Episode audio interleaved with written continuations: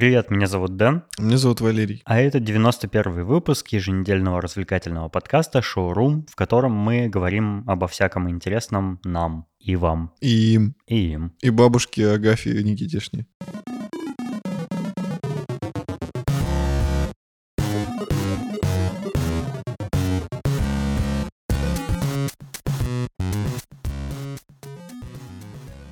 Нам написали отзыв, правда, в личку, а не в публичном месте. В личку, а не в публичку. Я не спрашивал у автора разрешения озвучить его отзыв, но я уверен, что он обрадуется, если услышит его в этом выпуске. Саша Бизиков нам пишет. Привет, послушал ваш недавний выпуск. Хочу сказать, что вы классные, жду каждый выпуск шоурума. Очень уютный и приятный подкаст. Я вас обожаю слушать во время прогулок. Ощущение, как будто бы иду с друзьями и болтаю.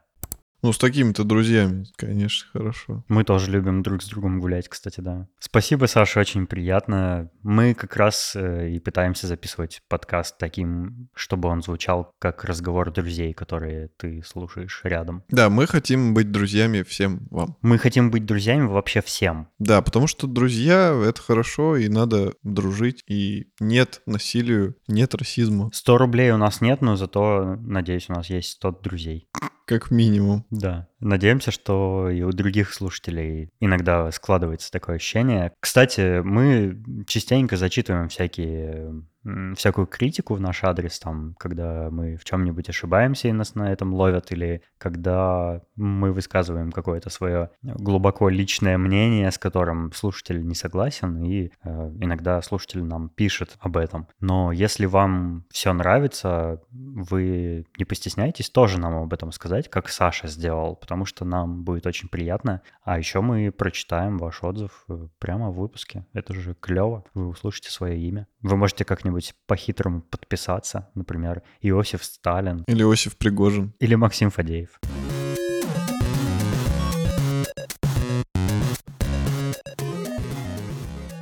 Ты знал, что Валерию по-настоящему зовут Алла? Нет. True story. Валерия — это псевдоним. Я теперь запомню. Мне кажется, что ей не разрешили просто Аллой быть в публичном мире, потому что Алла может быть только одна. Вообще-то я не до конца верю в эту информацию. Может, ты еще скажешь, что и Тимати зовут не Тимати? Его зовут Тимур Юнусов. Вон дверь вышла.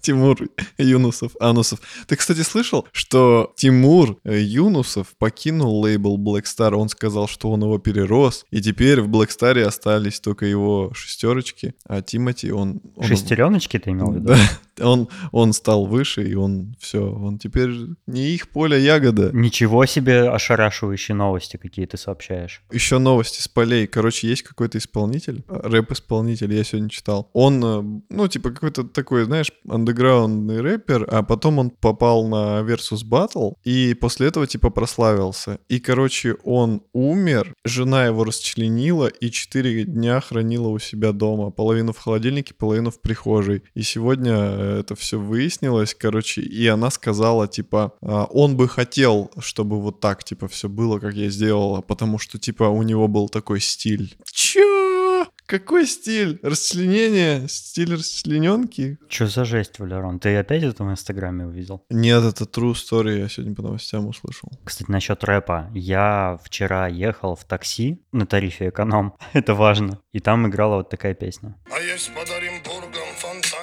черным дельфином И в жизни видеть лишь раз его доводилось Всем тем, кто проходили его мимо Фонтанчик с черным дельфином Я знаю эту песню, блин, мне стыдно, но я ее уже слышал. Фонтанчик с черным дельфином. К сожалению, такой музыки очень много сейчас.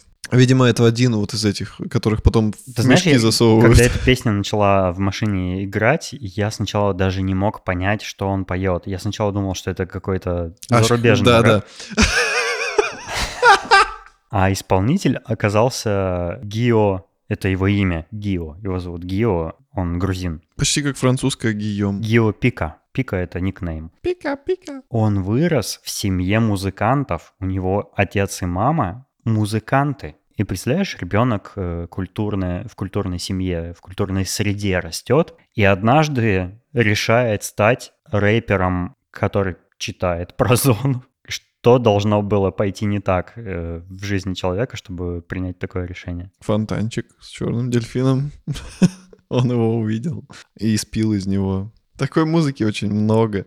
Она ужасна. И ее очень любят в России. А может быть, шансон это, это как крутой гангстер-рэп, только в России. Типа вот, ну вот это вот, я имею в виду не шансон, а вот это вот, вот такие криминальные песни. Может быть, это гэнгстер Ну да. на самом деле, только по-русски. Значит, это типа топчик, и это вообще модно. И теперь мы понимаем, куда ушел Тимати. Он ушел в шансон, потому что гэнгста. Но мне кажется, если он э, в тюрьму под Оренбургом попадет, то А он им, знаешь, что скажет? от него живого места не останется, он весь будет в дырках. Он, знаешь, что скажет? Ты потом вставишь э, цитату из фильма «Жара». Намажьте меня маслом, Тим, зачем тебе масло? чтобы чиксы пищали. Вот они намажут там мылом в тюрьме и будут пищать чиксы.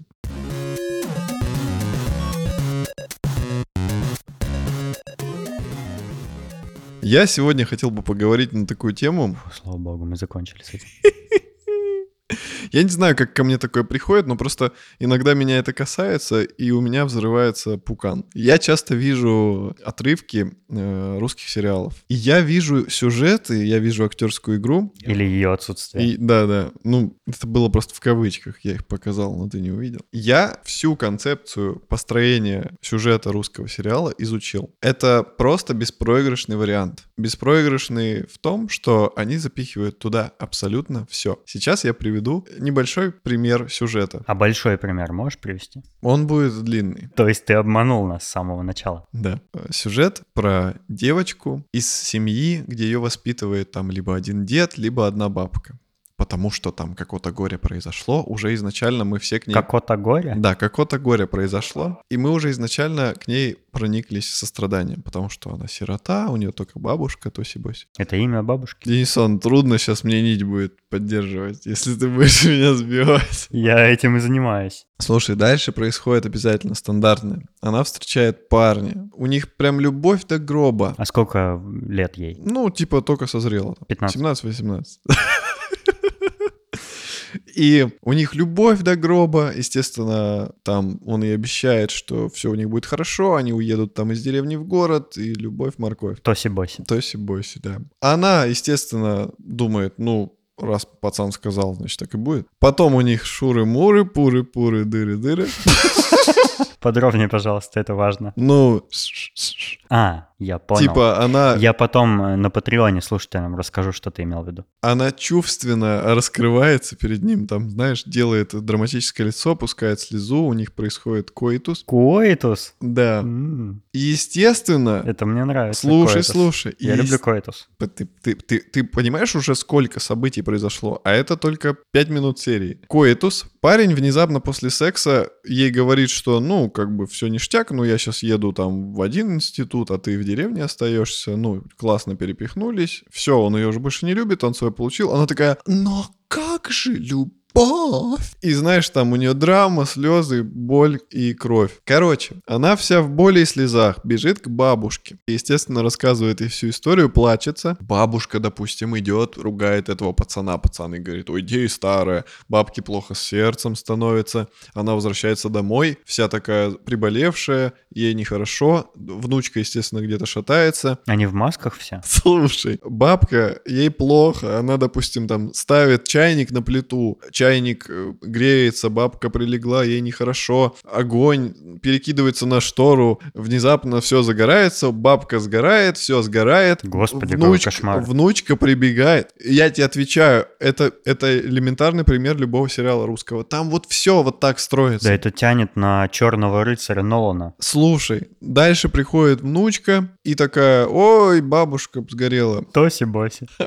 Внезапно выбегает коррупци- коррумпированный мент, которого уже политик подкупил, потому что земля под застройку будет это отдана. Слушай, слушай. А это откуда здесь взялось? А вот там все вот так, оно как снежный ком. И мент такой, это ты бабку свою убила, чтоб страховку за дом получить, девку сажают внучку, Она беременна, конечно же, от того пацана. Она в тюрьме рожает, ребенка отдают в детский дом, она продолжает сидеть в тюрьме, потом она выходит, хочет найти пацана, пацана уже кто-то усыновил, потом оказывается, что пацана усыновил хороший мужик, но с плохой женой, которая там стерва, изменяет и все такое. Эта хорошая внучка вышла из тюрьмы и ищет своего ребенка. Ну, из тюрьмы вышла, конечно, хорошая внучка. Слушай, Всем бы такую внучку. выходит из тюрьмы, ищет своего ребенка, внезапно там из- через детдом она узнает, куда ребенка отдали, она в эту семью устраивается няней, влюбляет в себя мужика, потом открывает ему глаза на то, какая у него плохая жена. Мужик выкидывает жену, влюбляется в эту внучку, вроде бы счастливая идиллия, воссоединилась со своим сыном, нашла хорошего мужика, Это все в первой серии? Да. Господи боже. Да Потом- это уже на три сезона на Netflix растянули бы. Ну не, конечно, не в первой серии, но смысл в том, что это все как бы, ну, на 5 серий, допустим, растягивают. Ну, Там столько событий, что Ну это же круто, это какая фантазия у сценаристов. фантазия нулевая, потому что это в каждом се- сериале одно и то же. Слушай, дальше я как бы тебе подытоживаю. Потом у них все хорошо, идиллия, и ты думаешь, ой, классно, наконец-то она счастлива, и все у нее хорошо будет. Бам, у нее находят рак. И все, и там химия, а потом муж падает с лестницы, у него отнимается нижняя часть тела, и она больная идет на работу, чтобы хоть какие-то деньги собрать там на лечение, т-т-т, а потом выясняется, что ребенок там тоже какой-то недоразвитый. И, короче, вот это все вот так ба-ба-ба-ба-ба, и ты сидишь и думаешь, господи, да что ж, за что я так Бог-то наказал, что у него все так плохо-то? И, и вот здесь и вот здесь, ужасно. и вот здесь я прихожу, э, собственно, к теме, которую я хочу затронуть. Терпение русского человека и сериалы по телеканалу «Россия» как инструмент управления сознанием человека. Валер сейчас подглядывал в шоу-ноты. Да, я подглядывал. Слушайте, как все это работает. Кто смотрит эти сериалы? Это либо мамашки какие-то, ну, не прям молодые, либо, либо молодые, которые, знаешь, типа из деревни. Ну, им много не надо. И, собственно, Сейчас, будет череда оскорблений от Валеры по разным критериям. Потом пожилые. Самая главная аудитория это пожилые люди. Телевизор через эти сериалы людям пытается донести, что в жизни все плохо. И у всех вот такие беды и ужасно. И поэтому люди, которые это смотрят, они думают, слушай, так а у меня-то, может, еще и не все так плохо. А что я тогда пойду возмущаться? Так и Путин хороший президент, и вообще все нормально, и пенсии у нас высокие, и квартира у меня не сгорела, и внучка у меня не родила от плохого мужика В тюрьме. в тюрьме, да. И они думают, о, я хорошо живу. И они не жалуются. То есть, понимаешь, да, смысл этих сериалов? Людям показывают жизнь какую-то просто нереальную. Такого не происходит в жизни с людьми. Ну, А что-то... мне кажется, происходит. Мне кажется, бывает такое, что вот бывают такие невезучие люди, у которых просто череда супер неудач и каких-то бед. Но не в таких количествах, как это в сериалах показывают. И, и, и не столько людей таких существует. Обычно, ну... ну Не, ну если у тебя жизнь скучная, про тебя как бы и сценарий писать никто не будет. Правильно? Ну да, я из своего опыта видел там, не знаю, больше, не полностью, а вот именно вот такими обрывками, я видел там, не знаю, больше 50 точно сериалов, и они все были однотипные. Они все однотипные. Люди это смотрят, и только такие сериалы и показывают по телевизору, ну вот по России конкретно. То есть у нее такой профиль. И я вижу, кто аудитория, я вижу, что это там, там мой дедушка, там бабушки, все вот это. Они вот это смотрят, и после этого какие у них мысли могут быть в голове? Они же это все проецируют на свою жизнь, Мгм. и, собственно, вот вам как бы и обработанный человеческий материал. То есть за кого они пойдут голосовать? За того, кто при, при ком они хорошо живут. И они думают, ну, мы хорошо живем, раз у меня вот такой фигни не происходит, как, как в сериале показали. Интересная теория Валерона и звучит довольно правдоподобно. Я, кстати, иногда замечаю, как э, родители смотрят телек. Я, ну, у меня телевизора нет, и я, в принципе, его не смотрю, и все, что я смотрю, это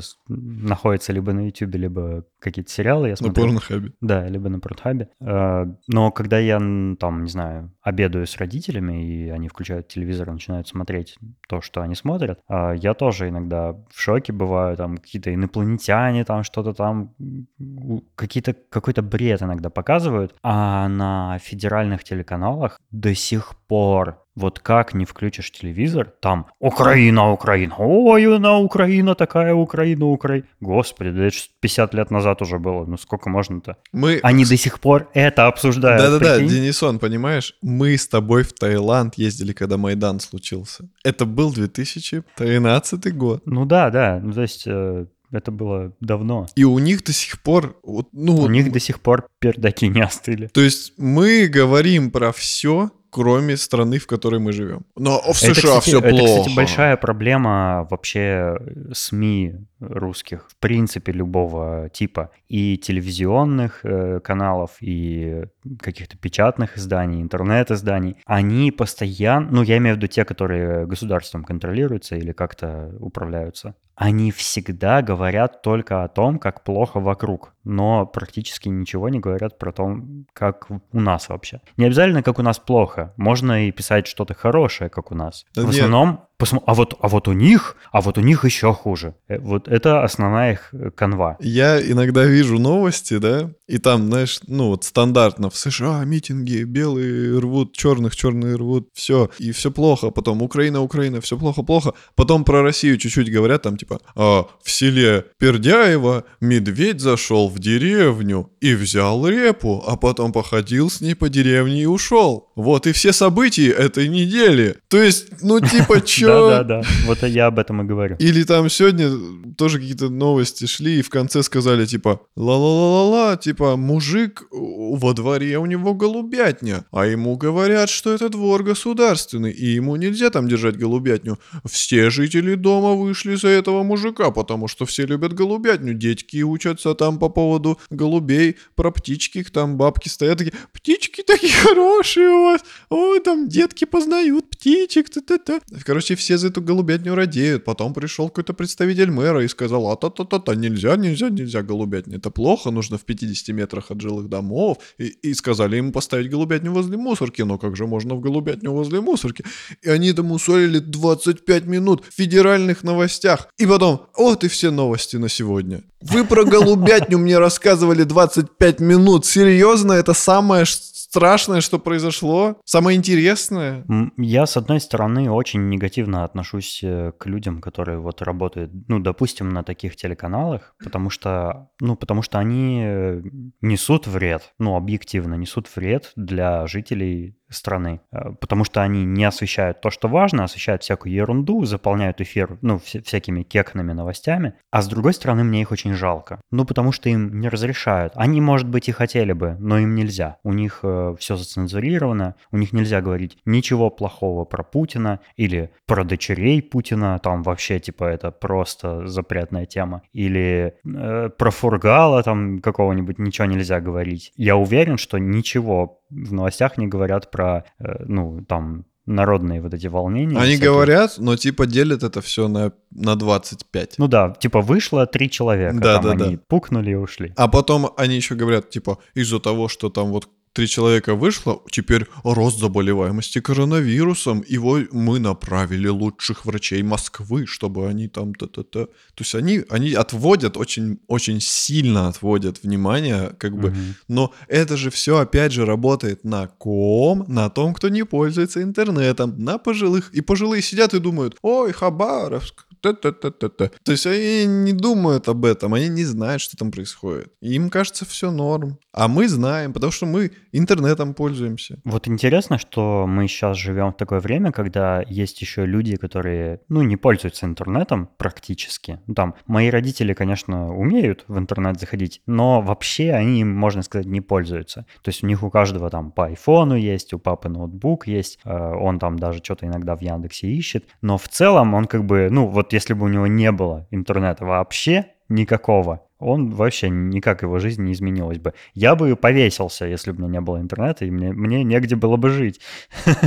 А, они, ну, как бы они черпают информацию где-то от знакомых, из телека. И мы живем в такое время, когда вот, ну, большая доля людей, которые вот так живут без интернета, и у них нет каких-то альтернативных источников информации, и, ну, они не могут узнать информацию от других таких же людей в интернете. А мы можем. И когда-то же это изменится, когда-то же, ну, ну, все люди будут пользоваться интернетом, да, потому что, ну, все больше и больше людей, в принципе, пользуются интернетом. И поэтому, э, ну, там, у правительства любой страны э, им сложнее и сложнее со временем ну, что-то утаивать. Ну, потому что в интернете, э, конечно, всякой хрени можно начитаться, но там иногда можно и узнать вообще, что в мире происходит, да? И однажды наступит такой момент, когда, когда интернет все... закроют. Да, ну, либо да. То есть э, понятны уже подвижки государства, в частности нашего, по прикрыванию всякого неугодного в интернете, по всяким законам, направленным против э, Яндекс Новостей, например, когда, помнишь, про какой-то закон вышел про новостные агрегаторы, что вроде как там, ну, я не помню, в чем он заключался, но, короче, итог этого закона был такой, что из новостных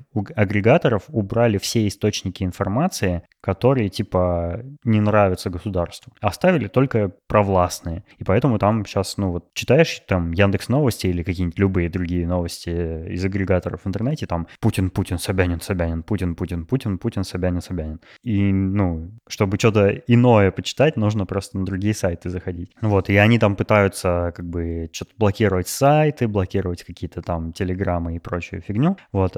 Но у них это не очень получается, потому что они не шарят в технологиях, а, наверное, люди... Которые которые... шарят, не соглашаются. Да, они делают это так спустя рукава, типа, ну, как-то, ну, потому что, ну, люди, которые технически продвинуты, думается мне, что они поадекватнее, чем те, кто не, не технически продвинуты. А тут возникает вопрос, это насколько мало денег им предлагает государство, что они не соглашаются э, как бы своими принципами. Тут не ну какая разница, тебе заплатят за твою работу, допустим, там 30 тысяч рублей, да, за, ну за то, что ты там в, в Роскомнадзоре что-то блокируешь, или 300 тысяч. Ты не. все равно не будешь хотеть заблокировать то, что ты любишь сам, правильно? А вот если полицейские придут э, к твоим родителям домой и будут обыски у тебя устраивать, и будут пригрожать тебе посадить тебя, и будут э, направлять пистолет на голову твоей мамы, вот тогда ты сделаешь и за 15 все по-правильному. Ну, кстати, да, я об этом что-то не подумал. Очень накалилась обстановка как-то в подкасте. Давай ее размягчим историей твоей про твои бактерии.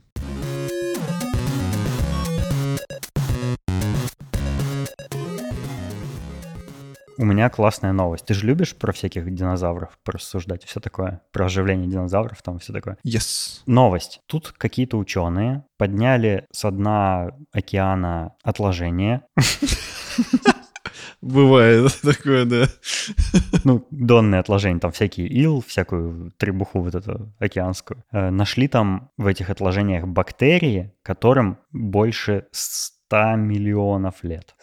100 миллионов лет. Это примерно как это примерно как количество подкастов, которые мы уже выпустили. Много. Короче, 100 миллионов лет — это довольно давно. Это чуть старее, чем те фильмы, которые смотрю обычно. И они их оживляют теперь. Они оживили какие-то бактерии, которым больше сотни миллионов лет. Прикинь? Оживили прям уже по факту, да? То есть они шевелятся? Да. Они, они их, ну, как-то вывели из анабиоза, оживили, и те начали размножаться. Вот То есть... представляешь, что там могут быть за бактерии? А вдруг это какой-нибудь супер-мега ацтекский смертоносный вирус или там, не знаю, инопланетянские бактерии какие-нибудь, так которые... ты, ты что, какой ацтекский? 100 миллионов? Это ну, же... я шучу. А, шутник. Бактерия шутника. Ну, прикинь, прикинь. Я даже не могу прикинуть. Вот в чем фишка. Я просто не могу представить 100 миллионов лет назад. Прикинь, как бактерии удивятся. Мне знаешь еще что интересно? Они же эволюционировать будут. Они смогут реально Jurassic Это Park очень сделать. долгий процесс. Долгий. Который занимает типа 100 миллионов. Сам факт, что они их оживили. Это круто. Они могут заново всю цепочку формирования жизни на Земле как бы пройти теоретически. То есть вот от этой бактерии потом да-да-да, динозавры. Ну, за, за очень долгий срок. Примерно ну, да. Да, такой да. же, как их во- возраст. Но ты прикинь, реально, то есть до этого у нас материала-то не было. Мы сидели такие, о, да, ну были какие-то бактерии. А тут они вот, они, смотри, вот она бактерия. Она была, она сейчас есть. Знаешь, обычно говорят, типа, старших нужно уважать. Мне кажется, это самые глубоко уважаемые бактерии, Да. живые существа вообще в мире. Но вот в этом месте немного тревожно опять становится, потому что э, это все нужно делать очень безопасно и изолированно, чтобы эта зараза никуда не вышла, не прошла, никто ее не лизнул, не съел. А прикинь, если чтобы этих- китайцы не добрались до нее, короче. Прикинь, если этих бактерий оживляют в лаборатории в Ухане, и просто они их оживляют для того, чтобы делать из них бутерброды. У меня такое подозрение вот сейчас как раз вкралось, и я думаю, что это какой-то новый деликатес. Китайцам у них проблемы, определенные проблемы. Они все хотят сожрать. Вот все, что Ну, нельзя, них они мало хотят еды, сожрать. они бедные. Пускай переходит на что-то такое, что, вот чем у нас бомжи питаются. То есть э, э, это Чем у трансми- нас э, питаются бомжи в городе бомжей? трансмиссионное масло, э, асбестовые плиты. Ну вот что-то такое деликатесное. Зачем совать в рот всякую бактерию? Вегетарианское ты имел в виду. Да. Короче, круто. Я за то, чтобы оживляли все, что находят, все, что не живое, все, чтобы оживляли.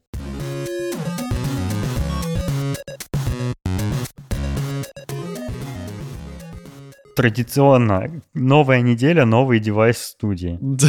Валерон просто хуже меня уже по девайсам стал помешан. Ну тут вынужденные меры. Что случилось, расскажи. Слушатели не знают, а может и знают, у меня iPhone X был все это время на 256 гигабайт, который плавно перешел от Дениса ко мне, а Денис купил большой XS себе, как он, Max, XS Max. Секс, Макс. Да, я как бы ходил с ним и горя не знал. Но однажды он у тебя, после того, как ты на него, видимо, присел задницей своей, он у тебя стал немножечко закругленный, как, как вот эти мони- мониторы Samsung игровые, знаешь, да? Да, я не знаю, в какой момент это произошло, но просто я как-то взял его в руки, и он у меня всегда в чехле, а тут я его без чехла рассмотрел, и я увидел, что он реально погнулся. И экран находится в таком состоянии, типа, знаешь, на грани, что он, ну, если на него давить, то он в корпус так шпык-шпык посерединке входит, а если отпускаешь, он торчит. И ты сказал мне, что это довольно Это довольно опасно, да, поэтому тебе нужно купить новый телефон. Поэтому я в ускоренном темпе начал э, решать, э, какой мне выбрать э,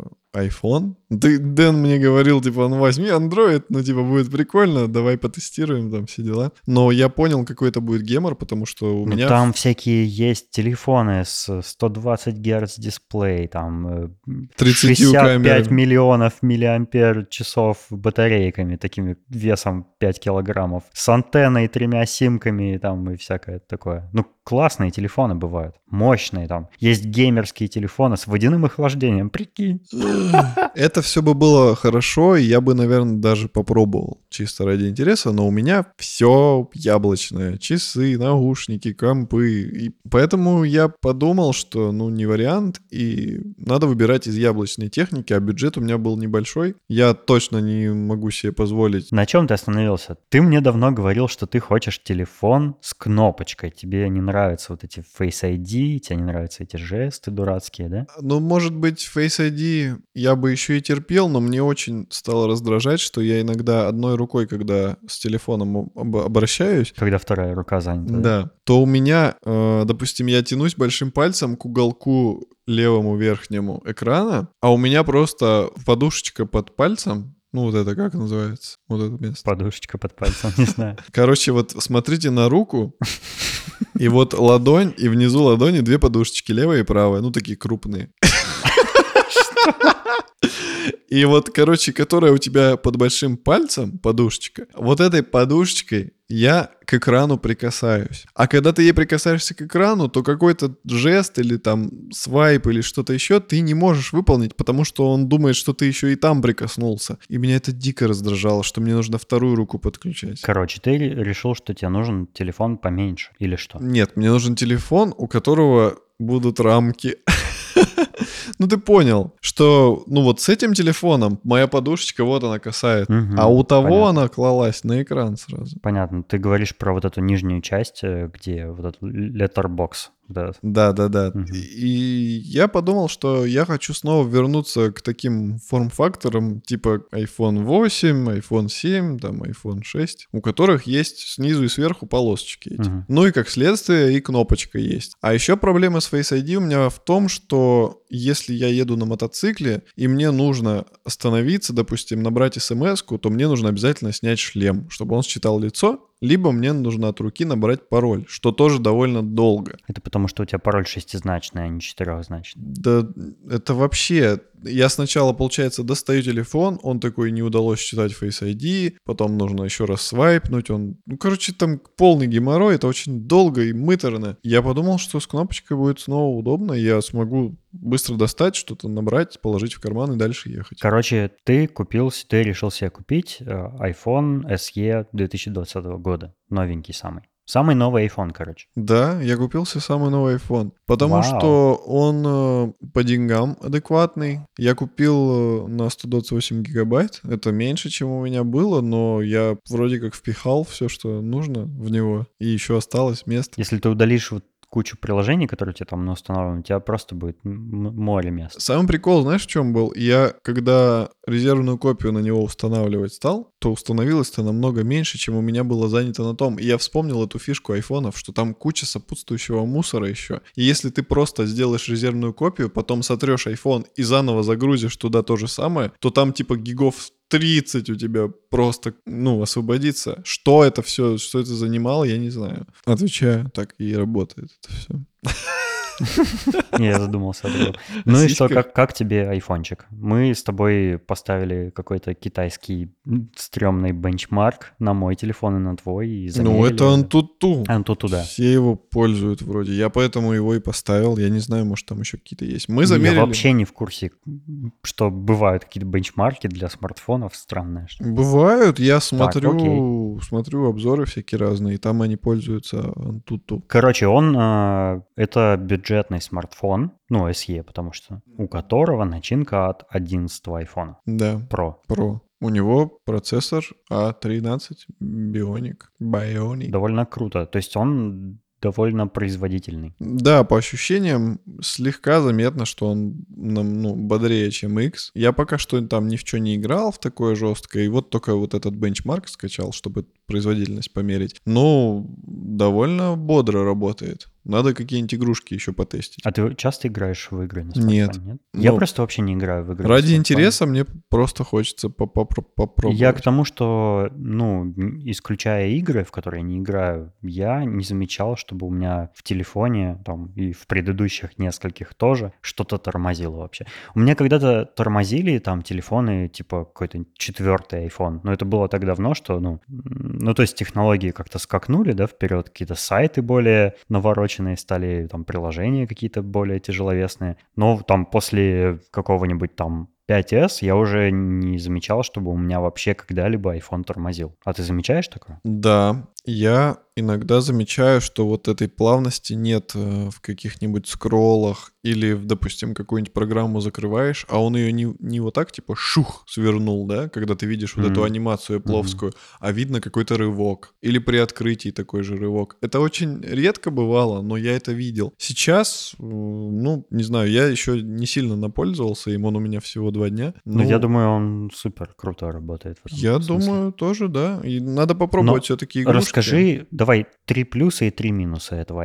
Ты- Все и так уже видели обзоры этого телефона и все такое, как бы смысла про него, про, про какие-то его качества рассказывать нет, но вот для тебя лично... Для меня лично плюсы в том, что у него есть кнопка. Я вспомнил это приятное ощущение, вот этот хаптик эффект или как он называется, да? Когда он имитирует нажатие клавиши. Мгм. Это первый плюс. Второй плюс — это его цвет. Я купил Product Red, он красный, у него очень красивые грани, они такого прям, не знаю, алый цвет это, наверное, или как назвать. Ну, короче, он такой прям очень сочный. И это прикольно, потому что я, ну, немножко устал от скучных вот этих серых, белых айфонов. А другие цвета, вот я, я еще немножко рассматривал iPhone 11. Я думал, типа, ну, там, может, половину заплачу, половину в кредит и там отобью потихоньку.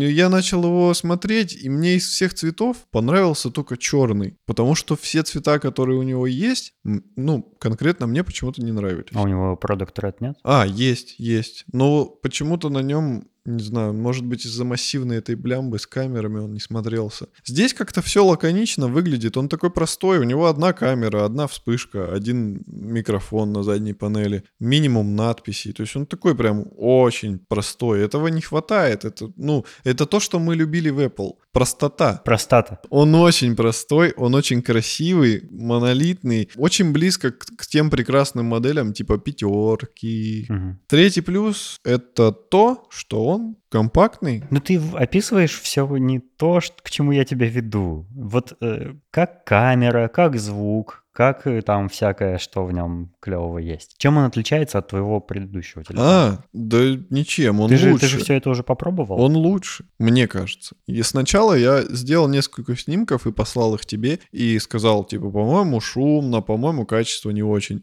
Ты сказала, по-моему, все норм. И я тогда думаю, ну, может, у меня какое-нибудь предвзятое отношение, типа, что вот у меня было там, типа, X, у него там две камеры, там, вау, класс, супер. И я решил, что я пойду на улицу и уже при нормальном освещении тоже пофотографирую что-нибудь. И я пофотал цветы, там, зелень, небо, и он реально делает сочные очень снимки. Они прям такие красочные у него получаются, потому что вот это какая-то там супертехнология, постпроцессинг, там типа что э, сам телефон фотографию еще как-то улучшает после самого снимка, дорабатывает, там какая-то супер интеллект в нем встроенный, я не знаю, как это все называется, но он реально, как бы через визор смотришь, господи, через визор, ты смотришь через ну, Через видоискатель. да, ты смотришь через видоискатель, э, как бы, и тебе кажется, ну, ладно. А потом снимаешь, а он, фотография выглядит лучше, чем то, что ты видел, короче. А это не- тебя не смущает? Ну что он типа искусственно как-то улучшает картинку? А он иногда ее улучшает так, что она выглядит вот как в жизни. А вот через видоискатель она выглядит как раз не как в жизни. М. Вот в чем фишка. То есть элементарно, сейчас мы с тобой фотографировались, на превьюхе все выглядело не очень,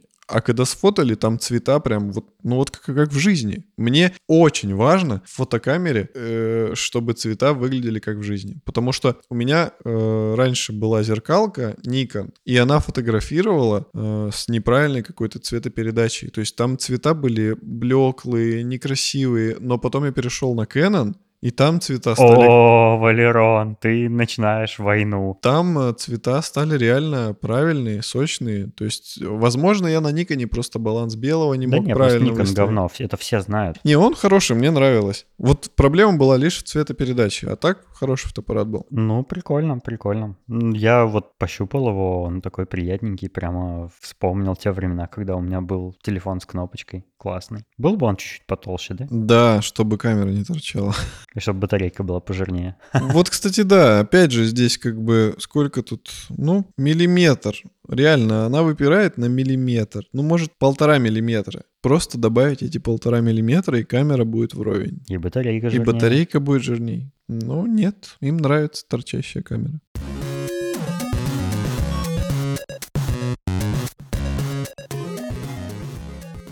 Я посмотрел по рекомендации нашего дорогого слушателя Марата сериал э, «Брессик». Ты не смотрел такой? Нет. И он оказался довольно клевым. Не прям супер э, фантастика, но довольно веселый. И особенность этого сериала в том, что в главной роли там играет э, Джозеф Гилган, который играл, например, вампира в «Проповеднике». Да, да, да. И в Misfits он играл еще. Короче, клевый актер, комедийный, мне очень он нравится, и я поэтому решил посмотреть этот сериал по наводке Марата, и мне понравился, он прикольный. Там пока что всего два сезона вышло, каждая по 6 серий. Я посмотрел уже 9 серий. А можешь в паре слов сказать о чем? Он о нескольких очень мало... это- По-русски сериал э, называется «Нищеброды».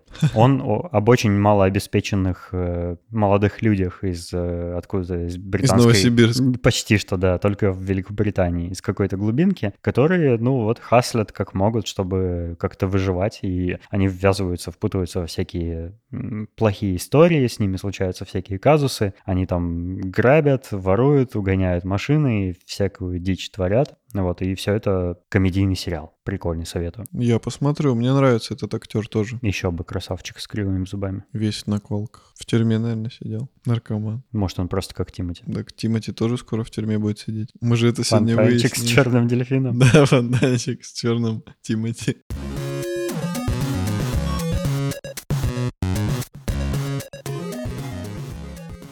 Как обычно, благодарим наших дорогих слушателей Сашу Младинова, Марата Сайтакова, Петя Филимонова и Аиду Садыкову за то, что они поддерживают нас на Патреоне и взамен получают прикольный контент. Мы, кстати, выложили туда новый видеоролик, Да, с историей интересной. поэтому тоже подписывайтесь, мы будем вам очень рады. А если хотите клубнички, то там есть тариф за 500 долларов. И там вас ждут просто шокирующие фотографии. Ну а обычный тариф стоит всего 1 доллар в месяц. Да, поэтому это сущие копейки. Также у нас есть замечательный чат в Телеграме, где мы нежными томными голосочками общаемся с нашими нежными томными Такими слушателями. нежными томными стикерами. Да, такими нежными голосочками. томными волосочками. У нас чудесный чат, мы там общаемся. Там, Там, очень уютная атмосфера, скажи. очень уютная атмосфера. Там все уже друг друга знают в лицо. Никто не комплексует и говорим на всякие различные темы. Классно там, короче, заходите, пообщаемся. Мы всегда рады новым участникам. И не стесняйтесь, это, ну, ничего такого нет. Пишите, что думаете. Там все очень дружелюбно настроены. Никто, ну, не будет вас тыкать пальцем и кидаться камнями, потому что мы всегда рады. Там единомышленники, мы все единомышленники, мы любим шоуруму. Я люблю Путина. Вот это поворот. Мы все любим там Путина. На этом все. Услышимся на следующей неделе. Всего вам доброго. Пока. Нужно импровизацию, знаешь, сыграть разные роли. Сценка. Молодой человек, а у вас есть девушка? Нет. А у меня есть. Еще сценка. Бабушка, а как пройти в медицинский центр Вектор? Ой, внучок, ах, его знает. Ну ты что, материшься? Я реалистично отрабатывал, А, отрабатывал? да, роль. Я сегодня шел мимо, ехал мимо остановки на Европейском береге. Это у нас такой жилой комплекс, такой позиционирующийся себя как какой-то прям, знаешь, там, ну, Евроберег, там все так культурно красиво. Я проезжаю, и там просто на Как остановке... Евроберег, как Евроремонт. Не, Евроберег как европейский берег.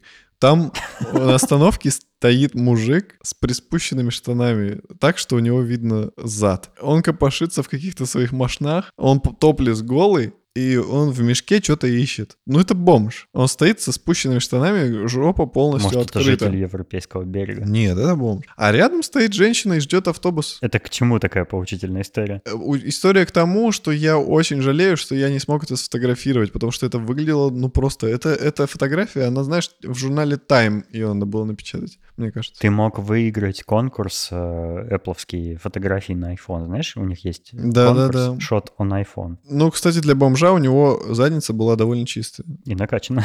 и накачанная. Привет, Денис, на монтаже. Целую тебя. Ой, как здорово и приятно.